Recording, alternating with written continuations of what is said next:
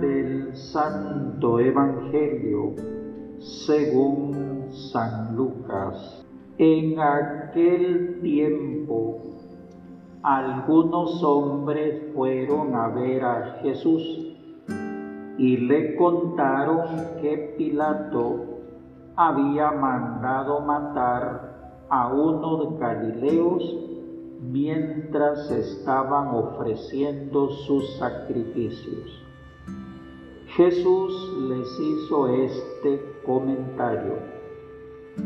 ¿Piensan ustedes que aquellos galileos, porque les sucedió esto, eran más pecadores que todos los demás galileos? Ciertamente que no.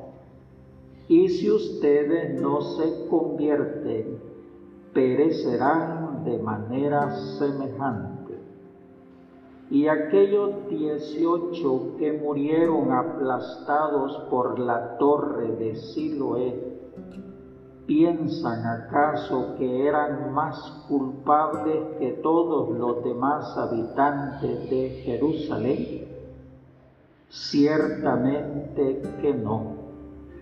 Y si ustedes no se convierten, perecerán de manera semejante. Entonces les dijo esta parábola.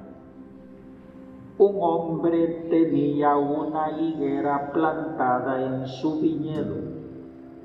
Fue a buscar higos y no los encontró. Dijo entonces al viñador, mira, durante tres años seguidos he venido a buscar higos en esta higuera y no los he encontrado. Córtala. ¿Para qué ocupa la tierra inútilmente? El viñador le contestó, Señor, déjala todavía este año voy a aflojar la tierra alrededor y a echarle abono para ver si da fruto. Si no, el año que viene la cortaré. Palabra del Señor. Y hermanos, hermanas, estamos ya en el tercer domingo de cuarenta.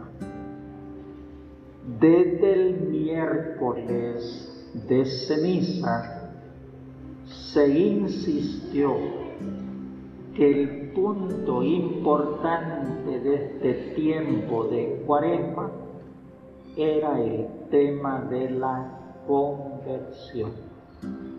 Por eso estos 40 días vamos a estar haciendo énfasis en la conversión.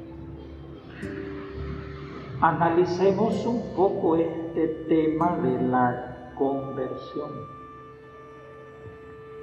Hermanos, la conversión debe tener dos características.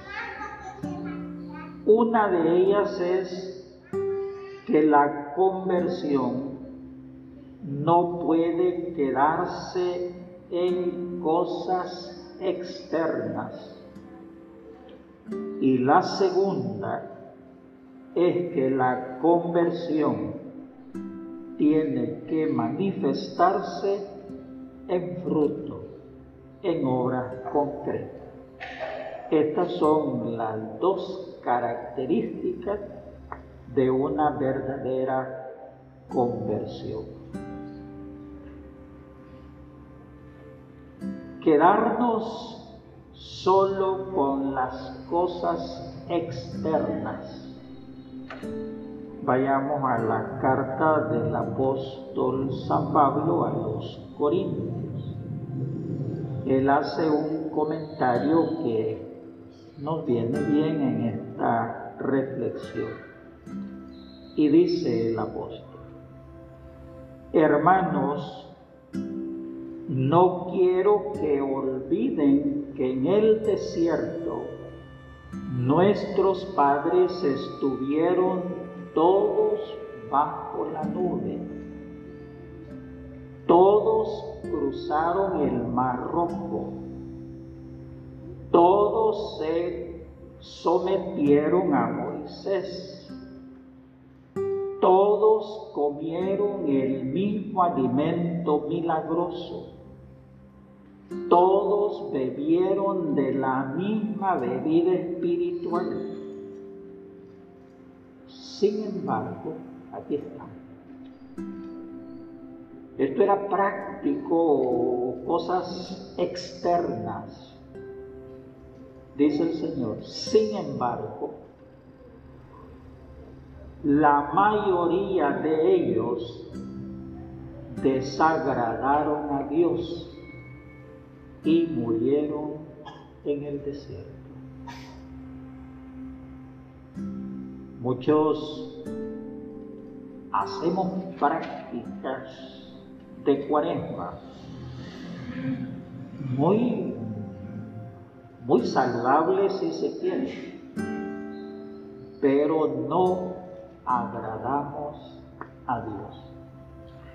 Es bien curioso cuando vamos a imponer la ceniza, desde el sacristán, para cuánta gente preparamos ceniza. Y yo le digo para unas 500 personas. Hay que preparar para 500 personas. Pero cuando preparamos para la comunión, ¿cuántos preparamos? Algunos 50. Pero todos reciben la ceniza. ¿Y por qué unos no comulgan? Porque algunos no están agradando a Dios, pero han hecho su primera comunión, han recibido su bautismo, están confirmados, la mayoría casados por la iglesia, vienen a misa todos los domingos, van al día crucis todos los viernes, hacen penitencia, pero no agradan a Dios. Esto, la conversión puede quedarse en obras externas. Y está lo que le pasó al pueblo de Israel. Todos estuvieron bajo la nube. Todos se sometieron a Moisés. Todos comieron el mismo alimento milagroso todos bebieron de la misma bebida espiritual. Sin embargo, la mayoría desagradaron a Dios. Por eso, hermanos y hermanas, cuando hablamos de la conversión, hay que tener cuidado de no quedarnos en estas prácticas puramente externas los viernes hay que comer carne. Ay, carne, carne. Entretenido, pero no agradamos a Dios en nuestro corazón. Y la conversión que el Señor espera de nosotros no es en prácticas externas, sino en el corazón. Entonces, ese primer aspecto no, no lo olvidemos, porque como cristianos de, domingo, cristianos de, de celebraciones de Semana Santa, a veces creemos que con hacer eso estamos agradando a Dios. Y es peligroso que nos quedemos como el pueblo de Israel muertos en el desierto, creyendo que hemos agradado a Dios, a lo mejor solo nos hemos agradado nosotros. El segundo aspecto que debe tener nuestra conversión es que tiene que manifestarse en frutos. Así lo enseña hoy el Evangelio. Dice el Señor, durante tres años he venido a buscar hijos y no los he encontrado. Córtala. ¿Para qué ocupa la tierra inútilmente? Si no hay fruto de esta conversión, hermano, es también el otro campo inútil en nuestras prácticas de cuaresma. Uno puede preguntarse, ¿será posible la conversión?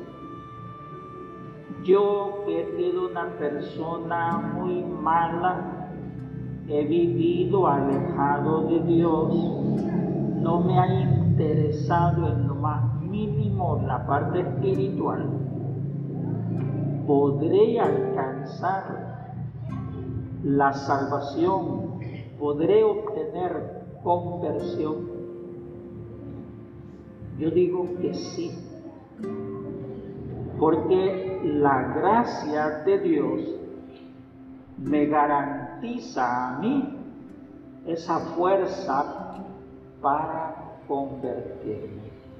Si es posible que alguien pueda alcanzar su conversión, a pesar de estar viviendo una vida alejada del Señor. Vayamos a la primera lectura. Cuando Dios le dice a Moisés lo que él va a hacer con el pueblo elegido, lo que quiere hacer con este pueblo que está sufriendo. Vea las tres palabras. He visto, he oído, conozco su sufrimiento. He visto la opresión de mi pueblo. He oído sus quejas. Conozco su sufrimiento en lugar de pueblo, ponga el nombre de una persona, póngase usted, ponga el pecador más empedernido que hay. Y el Señor dice de ese hermano o hermana, he visto la opresión, he oído sus quejas, conozco sus sufrimientos. Y aquí va el actuar de Dios he descendido, y así lo dice la palabra, para sacar a mi pueblo. Esto es lo que se llama la conversión. Dios ha escuchado el clamor de quienes sufren, de quienes están agobiados por el peso de su pecado, de su vida. Dios los conoce, Dios los busca y él dice, he descendido para sacarlos de esa situación, para llevarlos a una tierra que emana leche y miel. Esto, es lo que hacemos en las cuaresma.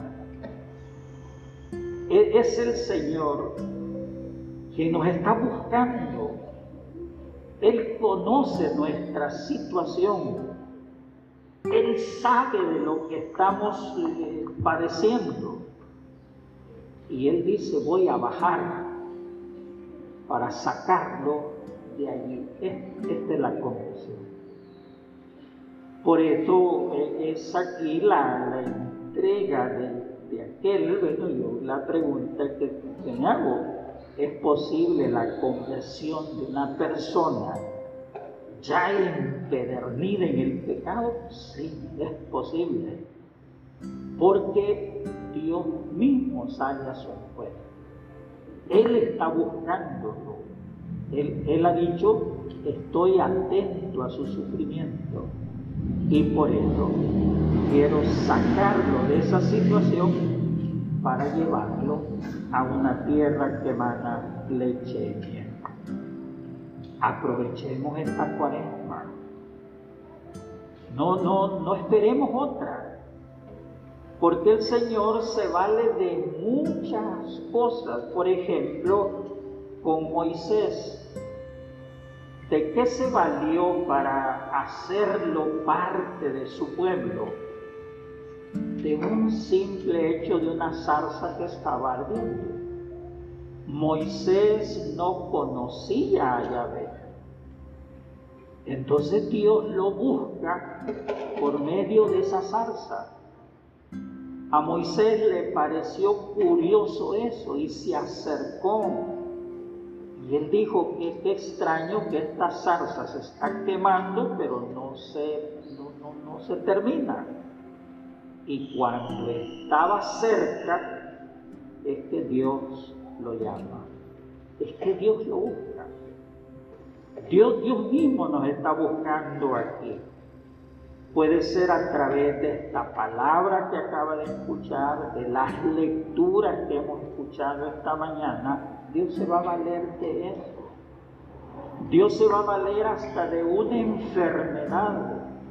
Se va a valer de algún hermano o hermana que te dé un consejo se va a valer de cualquier cosa para buscarnos. Este es el tercer domingo de cuaresma. Dios te busca esta cuaresma y te busca para sacarte de esa situación en la que te encuentras.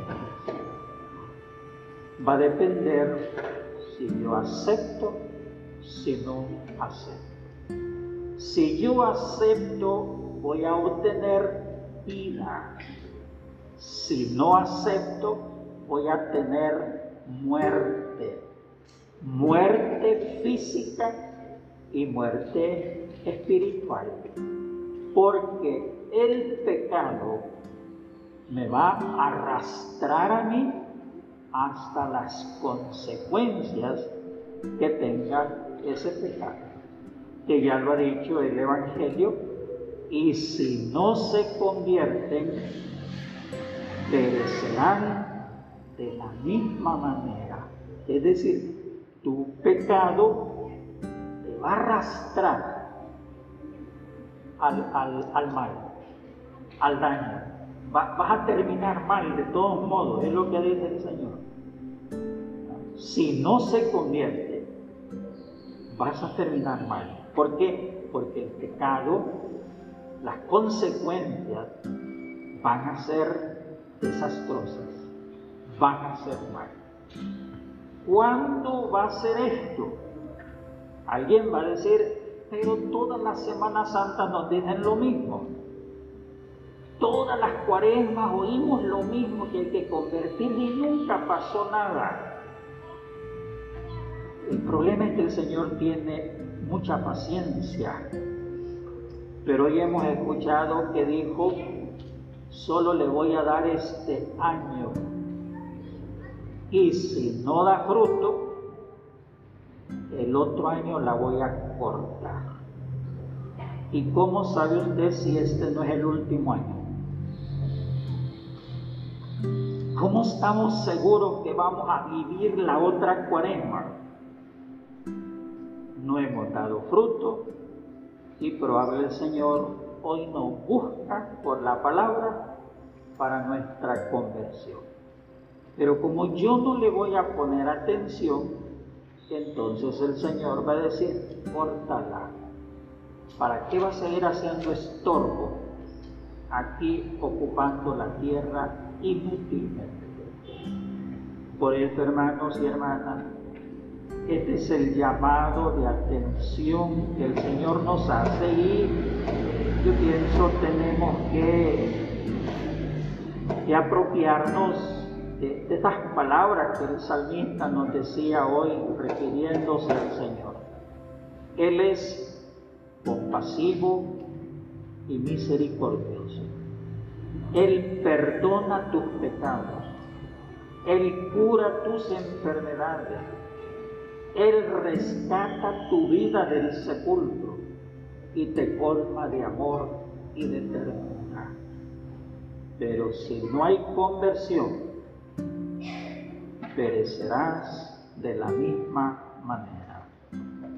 Muy dura la palabra, hermanos y hermanas, de este domingo, pero muy halagadora, porque es el Señor quien nos busca. No soy yo, no soy yo el que quiero convertirme, es el Señor quien me busca. Lo que yo tengo que hacer es escuchar ese llamado que el Señor me hace y que me lo va a hacer por algo insignificante. El Señor me llama a esta cuaresma a través de una cosa sencilla. Esta palabra, un consejo, una ayuda espiritual, algún hermano, alguna enfermedad, bueno, Dios te llama esta cuaresma. Pidámosle para que no cese de seguirnos llamando, que aunque tenemos un corazón duro, Él realmente nos convierte. El domingo pasado nos decía, aunque tus pecados sean rojos, yo los voy a volver blancos. aprovechemos esto. Hoy que tenemos tiempo es, es bonito. Yo estoy saliendo a confesar a muchos enfermos. Mi hermano, qué tristeza da cuando un hermano enfermito ya no habla. Dice, quiere confesarse, cuáles son sus pecados, no dice, solo llora porque ya no puede hablar, ya no puede externar. Hoy que puede hablar, hoy que puede caminar, hoy que lo puede hacer, aproveche. La vida, hermanos y hermanas, no, no, no, no sabe en qué momento y en qué circunstancia. Los accidentes que vimos hace poco, graves accidentes. Estoy seguro que nadie pensaba que eso iba a suceder hoy, pero sucede. ¿Cuántos van a ver ahogados este año? Porque van a ver. Y van a ver bastante. Estaremos en la lista. No sabemos. Por eso el Señor nos, a través de su palabra, nos invita, nos invita. Escuchemos, escuchemos el llamado.